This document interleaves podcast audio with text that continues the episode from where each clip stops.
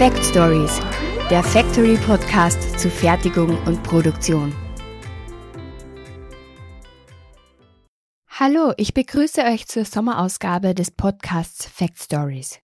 Heiß ist es, und zwar nicht nur das Wetter draußen, sondern auch das Thema, das wir heute für euch vorbereitet haben.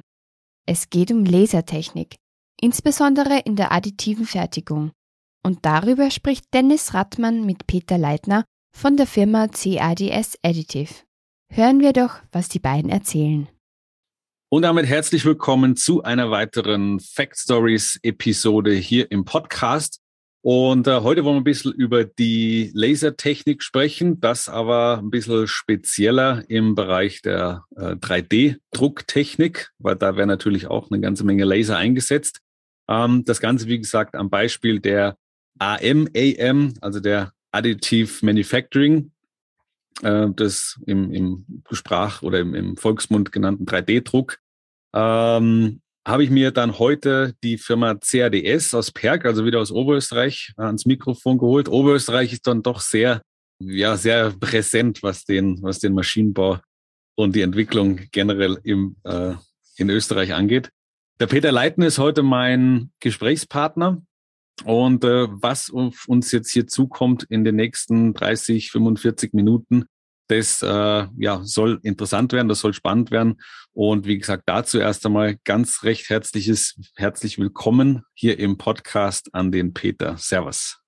Hallo, Servus. Freut mich, dass ich da teilnehmen darf an dem Podcast und bin schon gespannt, welche Fragen da auf mich warten. Ja, das werde ich dir gleich verraten, eine nach der anderen. Aber ich denke, wir werden es relativ äh, locker über die Bühne bringen. Das heißt, wir werden es recht interessant heute. Grundsätzlich, ich habe es gerade eben schon gesagt, Lasertechnik ist ein breites Feld. Wir haben es im Vorgespräch schon gesagt, es gibt, ich glaube, mein erster Laser, den ich irgendwo hatte, war wahrscheinlich in meinem CD-Player irgendwo verbaut, schon eine Zeit lang her. Mit dem konnte ich aber sonst auch nichts anfangen. Mittlerweile sind wir beim Laser im Bereich von Lesen von optischen Datenträgern unterwegs. Wir sind im Bereich der Messtechnik unterwegs, in der chemischen Industrie, aber eben auch in der Fertigung. Und das klassische Beispiel vorher in der Fertigung, bevor es ins 3D-Drucken ging, würde ich jetzt sagen, aus meiner, ja, aus meinem Wissen heraus ist das Laserschneiden, glaube ich, recht populär, schon lange, lange vom äh, 3D-Drucken gewesen, wo wir eben mit Lasern Bleche schneiden können. Also ein trennendes Verfahren. Seit einigen Jahren kommt die Lasertechnologie natürlich immer mehr im Bereich des 3D-Druckens äh, zum Einsatz, wo wir dann nicht mehr trennen, sondern aufbauen. Material aufbauen, äh, Bauteile erzeugen. Peter, kurz dann zur, zur, zur, zur Einleitung. Zu welchem Verfahren gehört denn das 3D-Drucken, also das Additive Manufacturing? Ist das jetzt ein Urformen oder ist das ein Erzeugen von Material oder von Bauteilen? Kann man das irgendwie zuordnen, so generell? Also im Prinzip, was wir machen, meist ist ja Auftragsschweißen oder im Prinzip ist es Schweißen, was wir machen. Also wir machen halt Mikroschweißen, ein Pulverbett und über Mikroschweißbahnen wird halt Pulver verfestigt und im Prinzip ist es eine Schweißtechnologie, die wir da anwenden oder die sehr häufig angewendet wird. Ähm, wie ich auch schon gesagt habe, gibt da Auftragsschweißen, wo halt kein Pulverbett ist, das was äh, verfestigt wird, sondern wo man einen stehenden Laserstrahl unter Anführungszeichen hat und das Pulver wird hingeblasen äh, und damit wird der Aufbau gestaltet. Zu welchen genauen Verfahren das jetzt äh, zuzuzählen ist, ist jetzt schwierig, glaube ich, einzuordnen. Es ist ein aufbauendes Verfahren. Also man tut nicht umformen, weil da hätte ich ja schon eine Grundform irgendwo da. Ähm, genau. Also es ist ein aufbauendes Verfahren. Ja. Ich, ich glaube auch so ein Urformen ist es, glaube ich, auch nicht zu hundertprozentig, wo ich was jetzt in, in die Bereich des, des Gießens zum Beispiel kommt ja das Urform rein, aber das Auftragsschweißen oder das aufbauende äh, Verfahren ist vielleicht das, das richtige Wort, ja. Oder es ist noch gar nicht richtig Genau, es ist, es ist genau. schon, es ist schon in gewisser Weise ein Umformen, weil man hat ein Pulver, Phasenumwandlung von fest, pulverförmig in flüssig gebracht und dann wieder in fest. Ähm, also es ist fest, flüssig und wieder fest. Also man hat eine zwei Phasenumwandlung. Also es ist vielleicht doch irgendwo Umwandlung. Ja, gut, lassen wir es lassen mal so stehen. Wollen wir uns auch nicht zu sehr drauf festbeißen. Genau. Jetzt habe ich ja kurz schon die Firma CRDS anmoderiert. Kannst du noch mal ganz kurz in äh, ein paar Sätzen erklären, was macht CRDS und was machst du im Unternehmen CRDS? Genau, also die Firma CRDS Additive, äh, es gibt die CRDS als Mutter auch. Wir sind 100% Tochter der CRDS. Ich bin Angestellter der CRDS Additive GmbH und wir haben das Ziel, eine Datenvorbereitungssoftware oder wir haben auch schon im Markt eine Datenvorbereitungssoftware für den metallischen 3D-Druck aktuell, arbeiten aber auch im Hintergrund am Kunststoff. Das heißt, ich habe eine fertige Geometrie und ich musste irgendwie an den Drucker schicken, also im Prinzip einen Maschinencode generieren. Dazu sind verschiedenste Zwischenschritte notwendig. Im Metall ist es zum Beispiel das Orientierungsfinden, die Stützgeometrie erzeugen, dann dieses Slicen und Hatchen, also das Modell in Schichten herschneiden und Laserbahnen generieren. Ähm, und ich bin da im Prinzip zuständig für die Innovationen, also sprich, wie könnte man bessere Laserbahnen generieren, wie könnten bessere Support-Geometrien äh, aussehen, wie kann man User einfaches Tool an die Hand geben, wie man so Orientierungen findet. Ähm, genau, also unser Ziel ist es, möglichst intuitive und einfache Software äh, für allerlei äh, anzubieten. das heißt, ihr seid maschinenunabhängig. Das heißt, wenn ich jetzt äh, 3D-Druckanlage habe, von welchem Hersteller auch immer, könnt ihr mir ja. dann entsprechend die Software liefern. Genau, also jetzt im Metallpulverbett, wo wir jetzt hauptsächlich herkommen, wir erweitern natürlich unser Portfolio äh, ständig, wie ich schon angesprochen habe, wollen wir auch in Kunststoff äh, unser Portfolio erweitern. Mhm. Aber jetzt für die Metallanlagen sind wir eigentlich maschinenunabhängig. Gibt natürlich die großen Maschinenhersteller wie SLM Solutions aus Lübeck, EOS aus äh, Nähe München oder Trumpf oder DNG Mori, ja, die ganzen äh, genau. Maschinenhersteller, die es da rumfliegen gibt. gibt da einige Asiaten, äh, mit denen wir jetzt auch in Kooperationen sind. Genau, also die können wir mittlerweile alle ansteuern. Sollten wir einen Maschinenhersteller nicht ansteuern können und der Kunde wünscht das, dann kann man da in Gesprächen mit dem Maschinenhersteller vielleicht eine Lösung finden. Also da sind wir sehr offen. Selbes gilt jetzt auch für Kunststoff. Wir sehen halt da eine Möglichkeit, der Markt ist auch groß, muss man ganz ehrlich gestehen. Und, und dort ist halt ähnlich. Äh, da wollen wir auch Fuß fassen. Ja. Der Kunststoffmarkt, äh, den gibt's ja im Bereich des, des additiven Fertigens ja schon ein bisschen länger, würde ich jetzt mal sagen. Also ich kenne das noch, diese, genau. diese klassischen Hobbygeschichten, wo man von oben mit, einem, mit einer Kunststoffschnur irgendwo rein ist und hat dann so ganz genau. äh, relativ einfache Form drucken können. Wie gesagt, das ist natürlich jetzt, äh, sag mal, der Hobbybereich. Im industriellen Maßstab bin ich dann natürlich in ganz anderen äh, Sphären unterwegs. Aber dieses Drucken von Stahl ist ja gefühlt erst seit ein paar Jahren so wirklich in der Öffentlichkeit oder auch in der Industrie wirklich angekommen und äh, überall mehr und mehr zu sehen. Kann man ganz grob sagen, ab wann oder wie lange schon das 3D-Drucken von Metallen eigentlich, wie soll ich sagen, en vogue ist oder äh, ja, Standard geworden ist? Genau, also meines Wissens ist das in der Nähe von zwei, um, um die Jahrtausendwende ähm, en vogue geworden. Also da gibt es im Prinzip, äh, ist wieder was sehr Deutsches gewesen damals. Also die Firma äh, oder Herr Dieter Schwarze und der Matthias Fockerle, F&S hat die Firma Kassen, die waren da in der Nähe von Paderborn mhm. zu Hause. Dann gibt es noch die Uni Aachen und ich glaube Trumpf war da auch bei dem Urpatent dabei.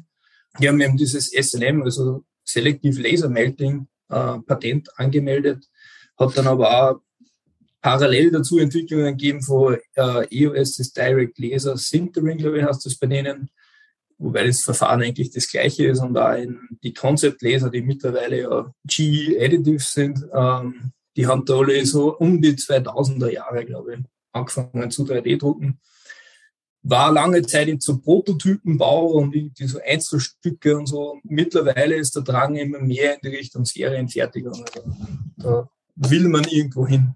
Genau. Ja, gut, das, das muss man dann eben sehen. Was ist eine Serie? Wo fängt die Serie wirklich an? Und wo ist es dann wirtschaftlich? Ja. Aber das ist wieder, steht auf einem anderen Zettel.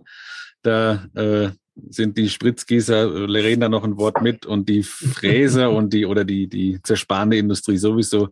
Ähm, aber ich glaube, es ist einfach ein, ja, ein Zusatz, auf den viele einfach nicht mehr verzichten können und auch nicht wollen. Aber ganz verdrängen wird das eine das andere sehr wahrscheinlich nicht. Genau, das glaube ich auch nicht. Das ist, eh, wie du schon ansprichst, doch eine sehr große Frage der Loszahlen, also die da immer gestellt wird. Also ich glaube, für wirkliche Serienprodukte muss man mal schauen. Ähm, aber für Halbzeuge wie zum Beispiel Gussformen oder sowas kann man ja nachdenken, diese 3D genau. zu drucken. Genau, genau, richtig. Ähm, aber wie gesagt, das, wo, wo die Wirtschaftlichkeit hingeht, beziehungsweise wo eine Serie anfängt, das, das lassen wir heute mal außen vor. Können sich andere Leute mit beschäftigen, genau. Ich habe es am Anfang schon gesagt, Lasertechnik im 3D-Drucken oder generell ist natürlich ein breites Feld. Ähm, wenn wir jetzt mal ein bisschen näher auf den Laser eingehen, der, der in einer, in einer 3, im 3D-Drucker verbaut ist, wo würdest du sagen, liegen ganz speziell die Anforderungen an, an so einen Laser? Wenn, wenn wir jetzt ins, ins Metalldrucken reinschauen, ist das die Leistung, haben wir da Wellenlängenbereiche, Kohärenz oder was auch immer. Also ganz detailliert in die, in die Physik müssen wir jetzt nicht einsteigen, aber dass wir mal grob sagen, okay, das muss der Laser können ähm, oder das sind wirklich die speziellen Anforderungen beim, beim 3D-Drucken. Ich glaube, das kommt einerseits darauf an, welches Material man verarbeiten möchte. Bei Kunststoff, glaube ich, sind die Anforderungen anders wie jetzt bei Metallen. Ähm, Im Kunststoffbereich ist der Laser ist jetzt bei SLS-Technologie, also man hat im Prinzip ein, Kunststoffpulverbett, das normalerweise äh, aufgeheizt wird, nahe schon an der Schmelztemperatur und der Laser eigentlich nur mehr noch dazu da ist, die notwendige Energie einzubringen in das Pulverbett, damit es verflüssigt. Ähm, ich glaube, die, die sind in einem Leistungsbereich von irgendwo, ich glaube, maximal 100 bis 200 Watt ungefähr, so in der Gegend. Mhm. Im Metallbereich ist das jetzt doch eher anders. Mittlerweile ist der Standard 400 Watt Laser zu verwenden oder 500 bis zu 700. Oder jetzt in den ganz großen Anlagen von, von SLM zum Beispiel wird jetzt äh, 1000 Watt Laser verwendet. Ähm, ist halt immer die Frage der Energieeinkopplung. Also man muss halt bei Metallen viel mehr Energie reinbringen, weil man halt auch höhere Schmelztemperaturen hat. Zum Beispiel bei bei Stahl haben wir Schmelztemperaturen in der Nähe von 1200 Grad genau, ungefähr. Ja. Da muss man es hinbringen irgendwo und dazu braucht man halt mehr Leistung. Äh, oder das ist natürlich auch eine Produktivitätsfrage. Also ich kann natürlich auch ganz langsam fahren äh, und äh, weniger Energie einbringen oder mit mehr Energie, dafür muss ich, kann ich halt schneller fahren, um dieselbe mhm. Volumenenergie ins Material zu bringen. Das ist der Trend, den man immer mehr erkennt, also man will mehr Produktivität erreichen und damit muss die Leistung irgendwo steigen von den Laser. Ja. Und genau, das sieht man ein bisschen, dass der Trend dahin geht, dass man mehr Leistungen auch verwendet. Genau. Genau, weil den Prozess hat man ja so schon grundsätzlich im Griff. Auch durch die richtige Software kann man natürlich sehr viel äh, äh, abdecken, was das, was da die Produktivität angeht. Aber natürlich brauche ich irgendwo einen gewissen Materialauftrag, einen gewissen Vorschub. Genau. Wenn ich jetzt in die Richtung äh, Zerspannung denke, rede ich immer vom Vorschub aber mhm. eben einfach eine gewisse Geschwindigkeit, in der ich produzieren kann. Sonst sind wir wieder bei dem Thema Wirtschaftlichkeit, wo es dann ein bisschen schwieriger wird. Genau. Das ist auch, wenn man jetzt die Vergangenheit betrachtet, eben, glaube die ersten Maschinen, die gebaut wurden, hatten halt 200 Watt Laser und dadurch wird auch nur eine sehr eingeschränkte Produktivität. Mhm. Ähm, jetzt, wie gesagt, ist 400 bis 700 ist so Standard, würde ich jetzt einmal sagen, was die Maschinen normalerweise leisten. Oder halt bis zu 1000 Watt. Ähm, damit kann man halt auch ganz andere Produktivitätsraten irgendwo fahren. Ja. Irgendwo muss man natürlich auch, ist immer ein bisschen ein Kompromiss, auch, den man da eingehen muss, weil wenn man viel Energie einbringt, gerade jetzt bei metallischen ähm, 3D-Druck, erzeugt man halt auch viel Spannungen, mit denen mhm. man halt auch umgehen muss. Das ist immer so ein bisschen das, genau, das ist das eine, bringt mich auch schön, bringt mich auch schön zur nächsten Frage, was jetzt der, der Laser für einen Einfluss auf die Eigenschaften von meinem fertigen Bauteil hat. Das ist einmal die Spannung, die ich reinbringe. Da habe ich jetzt selber noch gar nicht dran gedacht, aber es ist irgendwo logisch. Ähm, mhm. Aber ich brauche natürlich gerade im, ja, im Maschinenbau irgendwo gewisse Genauigkeiten. Ich brauche äh, Oberflächen, Güten, Beschaffenheiten. Ich brauche eine Homogenität natürlich vom Material, was hinterher irgendwelche ja, Krafteinflüsse also, aufs Bauteil hat. Kannst du oder kann man da sagen, dass der Laser irgendwo einen Einfluss oder welchen Einfluss der Laser auf solche Eigenschaften hat? der Laser natürlich selbst auch, aber viel mehr ist da eigentlich die Laserbahnen sind da wichtiger. Also zum Beispiel, man hat irgendwie so ein Hedge-Pattern, also diese Vektoren liegen ja irgendwie da jetzt im Bauteil drinnen. Und man verwendet da jetzt, um diese Homogenität zum Beispiel zu erreichen, rotiert man das Pattern immer ein bisschen so, dass das möglichst immer irgendwie einer Stochastik irgendwie folgt, also dass man nie gleiche Layer übereinander mhm. liegen hat, äh, damit man halt keine Porositäten und so hat, äh, weil zwei, wenn man zweimal am selben Punkt zum Beispiel aufhört, ähm, erzeugt das oder kann das halt Fehler erzeugen wie Lunker, also in dem Fall heißt Porositäten oder Tiefbrandeffekte oder solche Sachen. Mhm.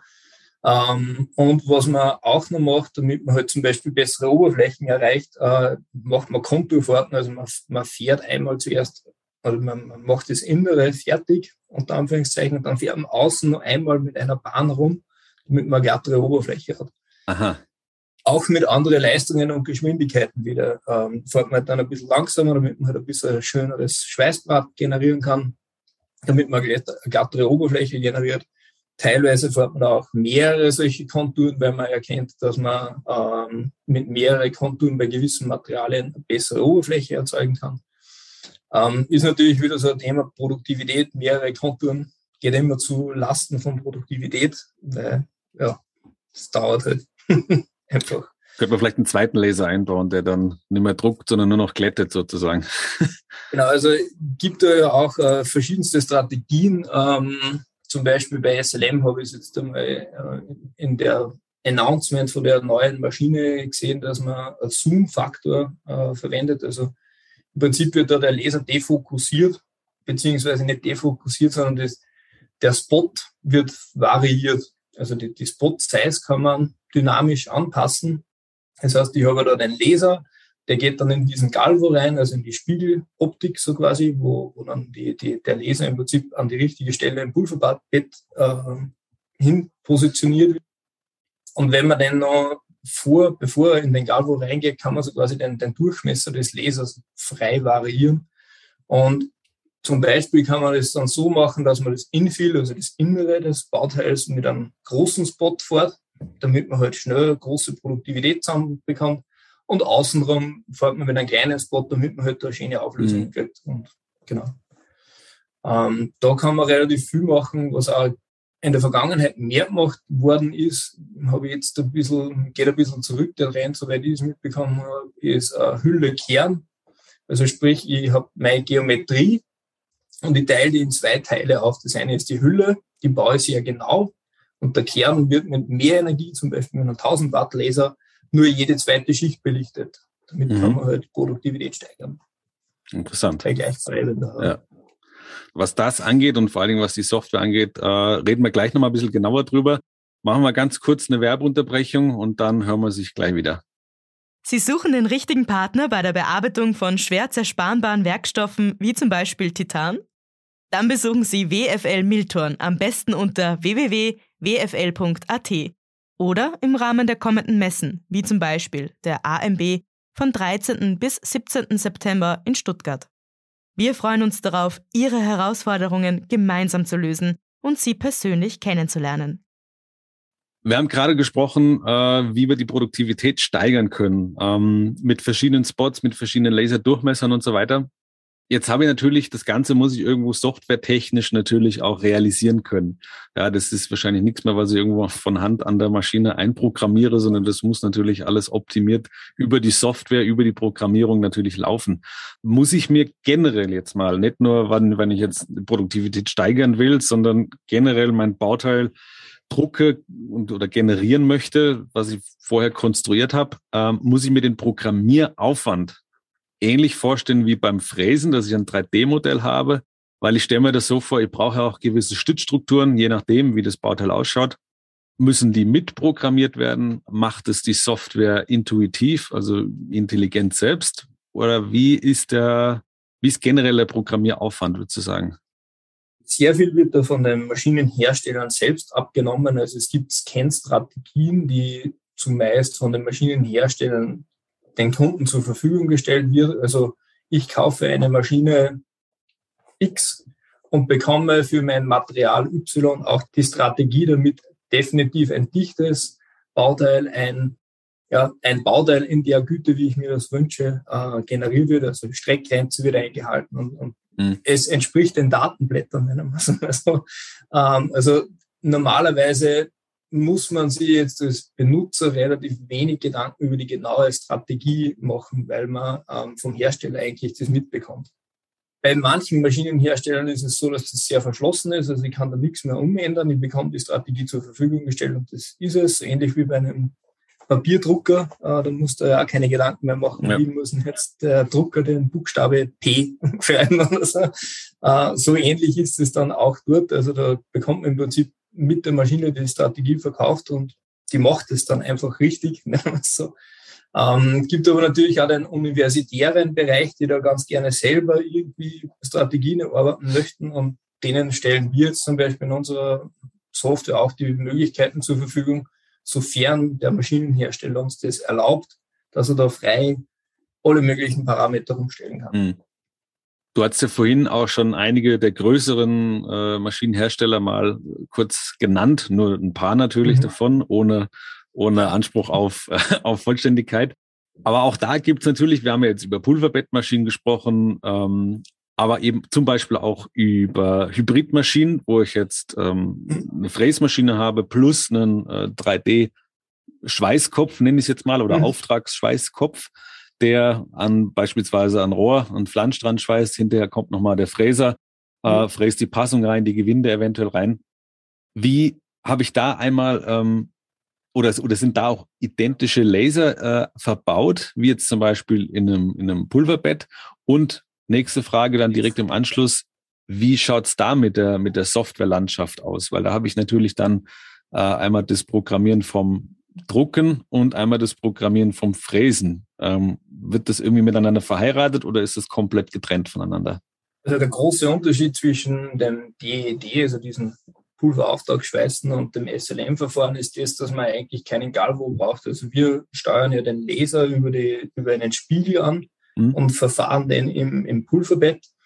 Bei dem DED ist im Prinzip ein, ein statischer Laserstrahl da, und das Pulver wird hingeblasen. Und damit kann ich aber im Prinzip den Laserkopf bewegen wie ein Fräskopf. Also wie ganz normal mit G-Code ansteuern, ja, ja. Anführungszeichen.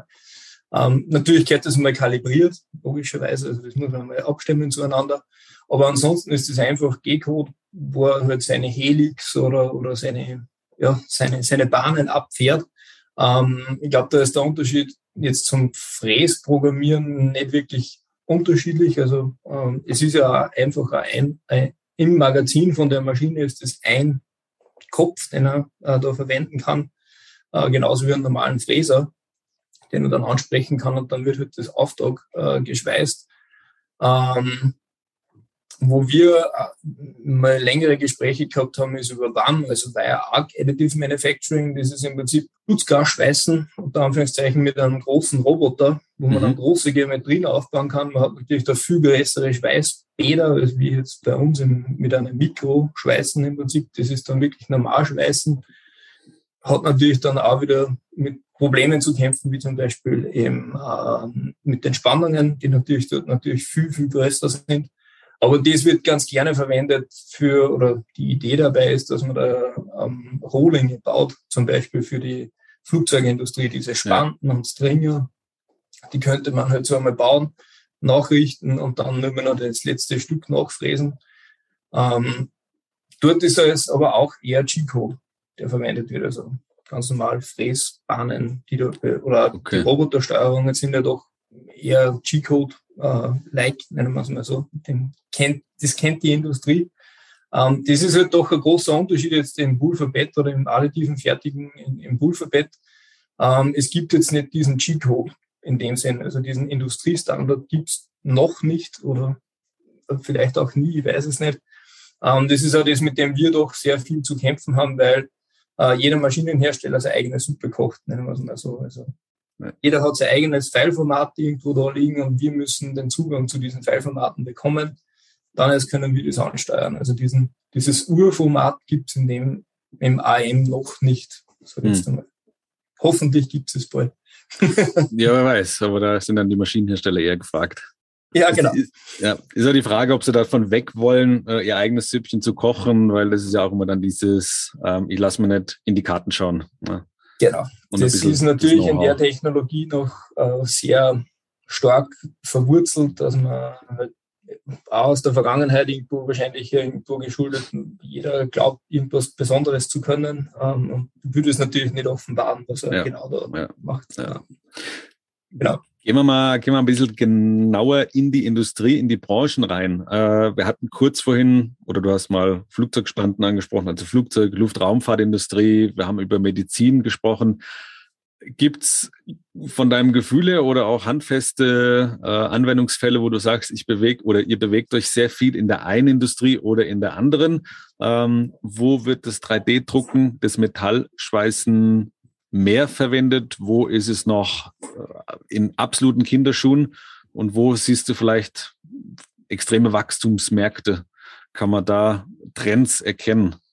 Also wo es mittlerweile sehr angekommen ist, ist im Bereich von Medizin und dort speziell im Bereich von patientenspezifische Implantate. Also sprich, äh, ein Patient, da werden die CT-Daten irgendwie zur Verfügung gestellt. Darauf werden dann die, die Implantate designt, also wirklich auf den Patienten angepasste Implantate. Riesenvorteil da, warum man da auch die additive Fertigung verwendet, ist halt, ich habe Loszahl 1 oder vielleicht wird ein zweites Teil nur gedruckt. Ähm, und dort ist halt einfach der große Vorteil der additiven Fertigung ist halt, ich habe ab dem ersten Bauteil immer die gleichen Stückpreise. Das ist halt bei konventioneller Fertigung meist anders. Also wenn man jetzt Bus zum Beispiel hernimmt, hat man halt am Anfang sehr hohe Kosten. Und je mehr Teile das man fertigt, desto genau. billiger wird's. Ähnlich ist es ja beim Fräsen. Ich muss meistens da äh, eine Spannvorrichtung designen, damit ich das Teil spannen kann. Das kostet einmal Geld und dann kann ich es aber Anzahl X äh, wiederverwenden. Ähm, also wie gesagt, Medizin ist da doch sehr Vorreiter, nennen wir es mal so, eben auch den Stückzahlen geschuldet, wo wir auch sehr viele ähm, Kunden haben, gerade im Bereich von Dental, ähm, sprich so Zahnkappen und solche Sachen werden sehr viele mittlerweile gedruckt. Mhm. Ähm, Gesichtsorthopädie, also alles, äh, nicht, ja, Orthopädie, äh, alles, was im Gesicht irgendwo ähm, Platten verschraubt werden und so, da gibt es sehr, sehr viele. Anderer sehr wachsender Bereich ist auch die ganze Space-Geschichte, also Raumfahrt, wo man Düsen die, die, die Verbrenner hinten, die Düsen einfach effizienter oder ja, effizienter einfach gestalten kann, weil man Kühlkanäle effizienter legen kann, so dass die, die Materialauslastung einfach wirklich perfekt irgendwo ist. Dort sieht man natürlich auch einen sehr klaren Trend hin, vor allem da über einen großen Teich, wenn man schielt, äh, ist dort natürlich sehr, sehr großer, großes Potenzial da. Es ist sicher auch ein Bereich, wo auch Geld für das ausgegeben wird, dass man effizientere Designs einfach nehmen kann. Das, ja, genau. Ähm, wo wir auch relativ einen großen Markt haben, ist Halbzeuge, also Busformen zum Beispiel. Dort ist ja da die, die, die Loszahl wieder nicht ganz so hoch. Ich kann dafür Kühlkanäle effizienter gestalten. Also dort findet man auch relativ viele ähm, Anwendungen. Oder Automobil wird mehr, auch Flugzeugindustrie wird mehr äh, additive Fertigung. Das ist auch dem geschuldet, dass da doch äh, relativ viel Regulatorien grundsätzlich einmal da sind. Ähm, also die Teile müssen zertifiziert werden und es sind die Teile auch immer reproduzierbare Genauigkeiten, reproduzierbare Qualitäten. Das ist dort mhm. natürlich was sehr Wichtiges, wo man am Anfang oder in am Anfang doch sehr viel Vertrauen schaffen muss, dass die Teile auch wirklich reproduzierbar dieselben äh, Eigenschaften haben. Mhm. Ähm, dort kommt natürlich auch der, der Aspekt der Topologieoptimierung, also äh, die Teile werden nicht mehr konstruiert, sondern aufgrund von den Lastfällen, der Teil ertragen muss, wird automatisiert eine Geometrie erzeugt das spielt uns natürlich da in der additiven Fertigung auch sehr stark in die Karten, weil man natürlich viel mehr Designfreiheiten hat als in der konventionellen Fertigung. Also überall, wo man mit Topologieoptimierung arbeiten kann, ist es natürlich auch sehr eine effiziente Art und Weise äh, zu fertigen. Oder auch Leichtbau, also so Lattice-Strukturen, also so, so Gitterstrukturen können halt wir sehr effizient aufbauen und können damit ähm, sehr viel Gewicht einsparen Teile. Ähm, ist halt auch wieder Automotive, Flugzeug, denen ist halt Gewicht wichtig, äh, bekommt bessere Beschleunigungen oder bei Flugzeugen halt mehr Ladung rein oder bei Space Shuttles oder so kann man halt mehr Ladung mitnehmen, weil die, die Rakete einfach leichter wird. Da zählt jedes Kilo oder jedes Gramm natürlich irgendwo. dort findet man sehr viele Anwender. Genau. Gut, die, die Anforderungen in, in dem Bereich, was, was Aerospace angeht, was, was äh, Automotive angeht, hast du natürlich einmal die Sicherheiten, wie du sagst, Topologie-Effekte äh, und so weiter. Wobei die Anforderungen natürlich im Medizinbereich auch extrem hoch sind natürlich, aber da geht es wahrscheinlich dann eher um, um Werkstoffreinheit und so weiter, weil wenn irgendwas im menschlichen Körper verbaut wird, ist vielleicht der Last, äh, die Lasteinleitung sicherlich auch irgendwo teilweise ein Thema, wenn ich jetzt irgendwo in, in Gelenke eingreife. Ähm, aber da ist wahrscheinlich eher die, die Werkstoffgeschichte ein, ein größeres Thema, oder? Genau, also es gibt die meisten Teile sind irgendwie Titan oder irgendeine Titanlegierung, äh, logischerweise. Oder bei den, äh, bei den Zahnimplantaten ist das Kobalt-Chrom-Stahl, also Medident heißt es. Ähm, das sind halt zertifizierte Pulvermischungen, unter Anführungszeichen, die der Körper vertragen kann. Ähm, gibt da Forschungsthemen wie äh, bioresorbierbare Implantate, also wo das, dass sie das vielleicht in Luft wieder auflöst, das Implantat. Mhm. Also man kann sich halt dann eine, eine ganze Operation eventuell sparen. Also da gibt es Versuche mit Magnesium und so äh, schon längere Zeit. Magnesium kann man auch relativ gut drucken. Also würde man nicht glauben, weil Magnesium Staub ja brennt wie Zunder. Ja, stimmt. äh, aber es funktioniert überaus gut. Also hat halt eher dann, also es ist nicht die Fertigung per se, die dort das Problem ist, sondern es ist vielmehr die Handhabung mit diesem Pulver außerhalb von der Fertigungsmaschine. Also man hat Fütter, äh, wo halt das Überkorn oder das Unterkorn so quasi rausgefiltert wird und die müssen halt gewechselt werden alle x Monate oder so. Mhm. Und wenn man die natürlich rausgibt und die reagieren mit Luft, dann gehen die in Feuer auf. Das heißt, man muss die zuerst fluten mit Wasser, sodass die nie mit, äh, äh, mit, mit Sauerstoff in Berührung kommen. Ähm, also es ist eher die Handhabung, die dort das Problem ist von dem Pulver, als wie jetzt das eigentliche, der Prozess des mhm. Druckens, der also nicht könnt, funktioniert. Könnte man abschließend sagen, man kann in der Theorie und auch in der Praxis jedes Metall drucken, was äh, ein, ein sag mal, einen, einen normalen Schmelzpunkt hat, beziehungsweise es gibt ja auch, weiß nicht, Quecksilber ist ja auch ein Metall, aber da mhm. haben wir das Problem, dass es irgendwo bei äh, Zimmertemperaturen flüssig ist. Das wird mhm. dann ein bisschen schwierig, da müsste man, müsste man es vielleicht kühlen. ähm, aber generell, wo jetzt die, die Phasenübergänge von fest auf flüssig zurück in fest äh, möglich sind, kann man theoretisch äh, alles drucken. Also ich könnte mir auch einen Goldring genau. oder mein Ehering könnte ich mir auch drucken lassen. Genau. Das ist halt die Frage, ist immer Angebot und Nachfrage. Genau. Goldpulver wird halt eher teuer sein. Jetzt mal, gut, es, gibt Leute, es gibt Leute, die wissen nicht genau, was sie mit ihrem Geld machen sollen. Vielleicht ist das eine Idee. Von denen gibt es Nein, aber alles, was irgendwo natürlich Metall nahe mal ist, das geht auf jeden Fall. Also alles, was man irgendwie verflüssigen kann und wieder verfestigen kann, ähm, kann man grundsätzlich äh, drucken. Es gibt da Versuche mit Keramiken oder mit Perlit. Äh, Perlit ist ja Vulkangestein. Ähm, gibt es eine deutsche Firma, die da äh, forscht daran. Ähm, es gibt sehr, sehr viele Möglichkeiten, wo man mit Lasern irgendwie was verfestigen kann, mhm. so dass das dann, dass man irgendeine Struktur schaffen kann. Äh, hat auch mal Versuche mit Keramiken gegeben. Muss ich aber ganz ehrlich gestehen, weiß jetzt gerade nicht, wo der ja. Stand der Forschung ist bei Keramiken. Ähm, aber kann man auch mit selektiv Lasermelting ähm, verfestigen. Also das mhm. funktioniert eigentlich ganz gut. Ja. Also ich hatte, um das jetzt noch abschließend vielleicht äh, Werbung zu machen für die Firma Glasomer, die ähm, Glas tatsächlich drucken, allerdings ohne Laser. Also die Verflüssigung des Glas äh, drucken, das haben sogar ein Spritzgussverfahren für Glas entwickelt. Also ist eine ganz interessante Geschichte. Aber wie gesagt, die bewegen sich außerhalb des Laserns. Okay, Peter, das war kurzweilig, das war extrem interessant. Wir können bei dem Thema natürlich noch äh, deutlich mehr in die Tiefe gehen ähm, ja. und auch viel, viel länger noch miteinander sprechen. Heute ist die Zeit leider schon vorbei. Trotzdem sage ich vielen, vielen herzlichen Dank. Es war sehr, sehr aufschlussreich, sehr interessant. Und wenn es da noch weitere Fragen gibt, gerade was äh, die Firma CADS Additive angeht, beziehungsweise Softwarelösungen, ähm, denke ich, kann man sich definitiv vertrauensvoll an euch wenden. Und ihr steht da mit Rat und Tat zur Seite. Wir werden natürlich äh, eure Kontakte äh, deine Kontakte und zur Firma CRDs Additive auch hier unter dem Podcast und bei LinkedIn natürlich verlinken. Äh, da findet man sämtliche Informationen bei euch auf der Homepage, würde ich mal behaupten. Genau. Also herzlichen Dank, Peter. Dir noch alles Gute und viel Erfolg weiterhin in der Firma. Und ich bin sehr gespannt, wo die Reise da weiter hingehen wird. Danke. Danke, mach's gut. Ciao. Ciao.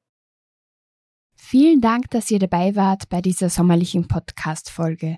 Wenn euch gefällt, was ihr gehört habt, empfehlt uns doch an Freundinnen und Bekannte weiter. Und das Wichtigste, bleibt interessiert.